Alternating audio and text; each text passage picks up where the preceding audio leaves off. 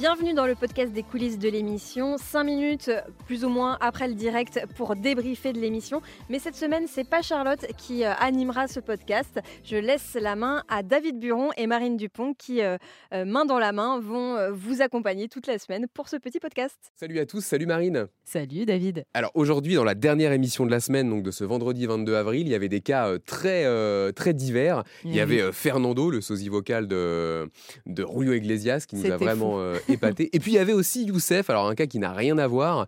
C'est quelqu'un qui avait euh, acheté un box pour y entreposer euh, tout un tas de matériel et qui ne pouvait pas s'en servir parce que son voisin euh, ne faisait pas le mur de séparation. Et du coup, on s'est dit, c'est vrai que dans cette émission, il y a des cas très très divers, donc on s'est dit, il faut qu'on aille voir, enfin qu'on reçoive plutôt celui qui décide du menu un petit peu chaque jour, c'est Alain. Salut Alain. Bonjour David et bonjour Marine. Le rédacteur en chef de l'émission depuis combien de temps, dis-moi? Depuis 2011 exactement. Alors ma question, elle est très très générale, mais comment tu, fais le menu de l'émission? Comment tu dis, tiens, là, on va mettre euh, un sosie vocal, là, on va mettre un entrepreneur qui est en galère Est-ce que tu as des directives? Est-ce que c'est selon ton feeling, toi? Comment tu fonctionnes? D'abord, je ne suis pas tout seul, c'est qu'on se concerte aussi avec euh, toi, avec Marine, avec les autres. Et puis il y a les demandes de Julien, évidemment, qui sent un peu aussi l'air du temps et les humeurs. Ce qu'on essaye de faire, c'est que les thèmes soient un peu différents. Parce que c'est vrai que quand tu fais un cas euh, par exemple sur les vacances, tu vas recevoir ensuite beaucoup d'appels de gens qui sont un peu concernés quand le même thème. Donc on ne pourra pas faire une semaine de vacances annulée, etc. On essaye d'équilibrer et on essaye surtout de démontrer qu'il y a des gros cas que l'on aime bien, mais il y a aussi les petits cas de la vie quotidienne. Et ben, par rapport à tout ça, on fait, des, on fait des choix, on équilibre tout ça. Et Alain, comment tu fais? Parce que c'est vrai que nous, souvent, on a des personnes au téléphone qui, bah, malheureusement, ont un peu peur de passer à l'antenne, n'osent pas venir en plateau. Comment tu fais pour les convaincre Ah euh, J'essaye de me dire, il faut absolument qu'ils soient sur le plateau parce que c'est important. C'est important, c'est vital pour l'émission, pour euh, beaucoup de choses. Et, c'est vrai qu'en étant sur le plateau, ils sont beaucoup plus investis. Nous aussi, on l'est plus. Euh, évidemment, la radio est importante, mais le fait qu'ils soient et à la radio et à la télé, on met beaucoup plus de moyens j'essaye vraiment de les convaincre en leur disant que nous, on veut bien les aider et il faut aussi qu'ils nous aident un petit peu en venant sur le plateau. Alors c'est vrai que tous, en général, ce qui est tout à fait normal, ils ont peur. Euh, évidemment, euh, je pense que quelqu'un de normal, de sensé, a peur de venir sur un plateau face à Julien Courbet, évidemment. Mais ensuite, ça se passe toujours très bien, a priori.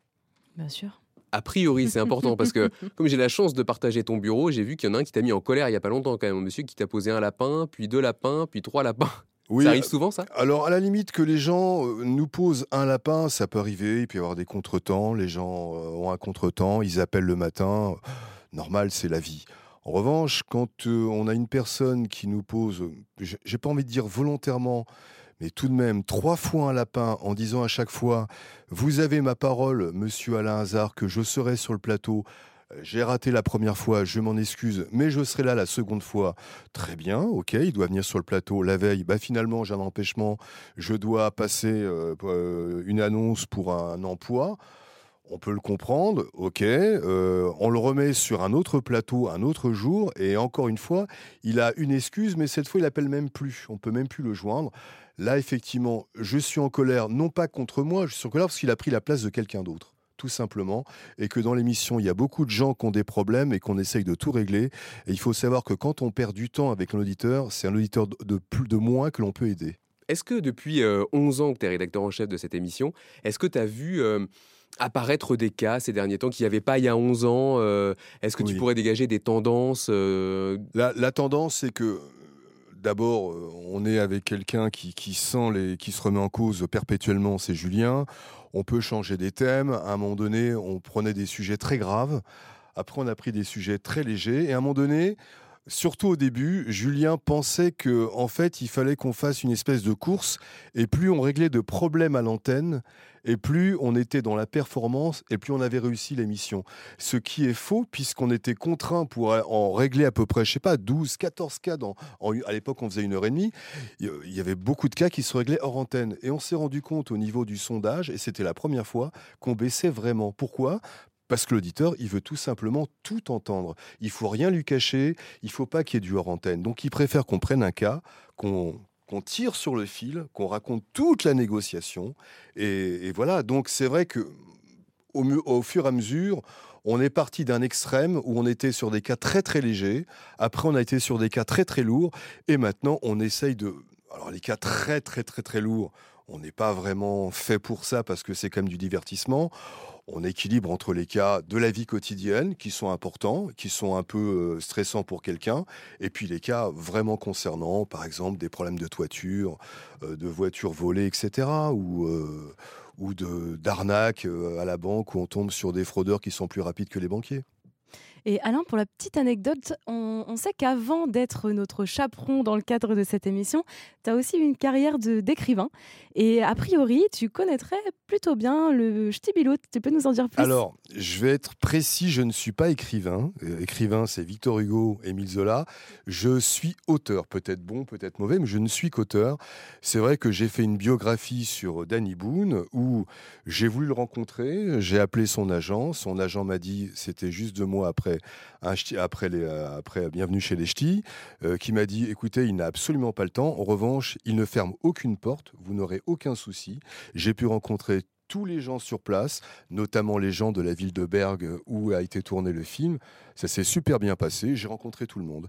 Et ensuite, j'ai cru comprendre que du côté d'Annie Boone, on était plutôt content du bouquin. Est-ce que c'est à cette occasion que hum, tu t'es mis à boire? Ah, c'est la ah. question que je voulais poser aussi. Ah. Est-ce que c'est lors de ta tournée dans le Nord que tu as pris je, je pense quand même que vous êtes tous les deux de brillants journalistes, c'est qu'en général, on vérifie les sources, on recoupe les informations. Et si vous recoupiez un peu les infos, vous sauriez que c'est une rumeur lancée euh, injustement par Julien Courbet. Je ne bois quasiment pas de pastis ou de ricard, sauf en été quand il fait très chaud. J'aime bien, comme tout le monde, le week-end, boire non pas un pastis ou un ricard, mais plutôt un whisky d'une marque très connue, d'une marque américaine qui est la marque la plus connue dans le film Scarface. Voilà. Ah, oui, je crois. Ouais, ça commence par Jack et ça finit par Daniels, je crois. je crois que c'est ça. On sait tout. Eh bien, à la tienne. à la tienne, Marine. Ça, c'est une manière déguisée, tu sais, de, dire aux auditeurs ce qu'ils veulent envoyer comme cadeau quand ils veulent nous remercier. Ça, c'est pas hein. mal, ça. Mm. mais là, on appelle ça du journalisme alimentaire. merci beaucoup, Alain, d'être venu. Merci à vous deux. Merci à vous deux. Et puis, bravo pour votre travail. Bah, merci à toi.